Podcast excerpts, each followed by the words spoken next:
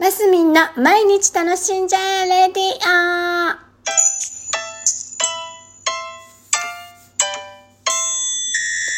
おはようございます。2022年6月20日月曜日マスミンです。はい、えー、っとですね、えー、っと、昨日だ。昨日、えー、たけるさんとね、那須川天心さんの、えー、っと、試合です。見ましたよ。夜8時、え、もう9時近かったですね。9時ぐらいだったかな。皆さんご覧になりましたか？あのね、本当近年で言うなら、一番注目された試合だったと思うんですけど、あの、たけるさんの方が、あの、鳥取県米子市出身っていうところで、うん私が今住んでいる鳥取県米子市なんですね。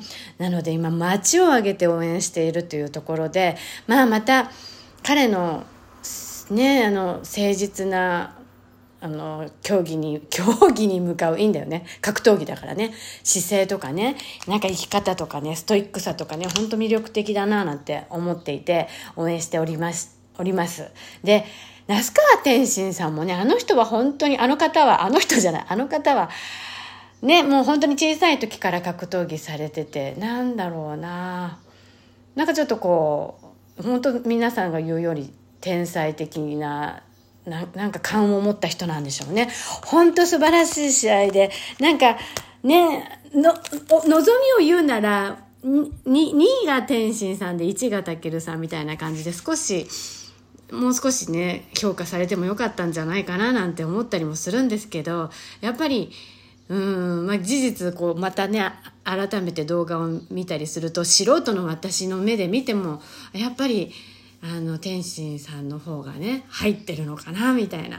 ああ、もう格闘技も奥深いな、なんていうね、感じを改めて思ったりして、私もね、格闘技系はね、ぶっちゃけそんなに好きじゃないんですよ。だけど、ボクシングだけはすっごい好きで、二十歳ぐらいの時から、ボクシングの試合だけは、あの、なんだろう、気になるやつは見てたんですね。で、近年、その、それな、それこそ K1 とかもいろんなのあるでしょ？もうルールがよくわかんないって感じで、あんまり見てなかったんです。でもね、本当この頃、ルールがわかるような試合が増えてきたので、こんなこと言ってたら格闘技ファンの人お前何言ってんだって感じでしょうけど特に特に言うなら私プロレスが全然わかんなくってあの何ロープの外に出ても試合が継続されたりするでしょ？あの何？あの四角の外に出ても、まあ、あの辺でもルールって何みたいなところから一時全然格闘技から離れてた時期があるんですね。でえー、この頃はまたすごい見てて昨日なんかもすごい最後感動してね。感動しました。本当に。昨日はもう本当に感動して。それでこの最後ね2人が抱き合ってるところでこうなんかもうこっちももらい泣きしちゃうみたいな。2人ともそれぞれにねこうストイックに何ヶ月もやっての今日でいろいろなね意見があっての今日今日じゃない昨日かだったんだろうなとかいろいろな思いを持ってね。そうなんです。ねもう本当にこれからいろんな格闘家がこうやって見てて男の子とか生まれてくるんでしょうね。でなんだかな途中からいろいろずっと見てたんですけど女性の格闘 K1 かなんかもあるみたいですね。だからあのあそうか。あれ？プロレスだったっけ？あ K1? あれ？何だったっけ？あれ？なんか私も頭がこんがらがってきた。ねもう本当に競技として素晴らしいなっていうところで、改めて昨日は本当、ね、天心さんおめでとうございます。でも、たけるさん感動ありがとうございますみたいな感じでした。私がこのラジオでこんな、あの、感想を述べるのがそんなにいいかどうかちょっと自分でもあれですけど、やっぱり昨日ね、もう本当に感動したので、今日はその、題材を取り上げたんですけど、皆さん見ましたでしょうか？あのー、ね、で、アベーバ、アベーバ？アベーマ？あれ？どっちだっけ？ね、これからもう本当に、なんだっけ、地、地デジ、地上波？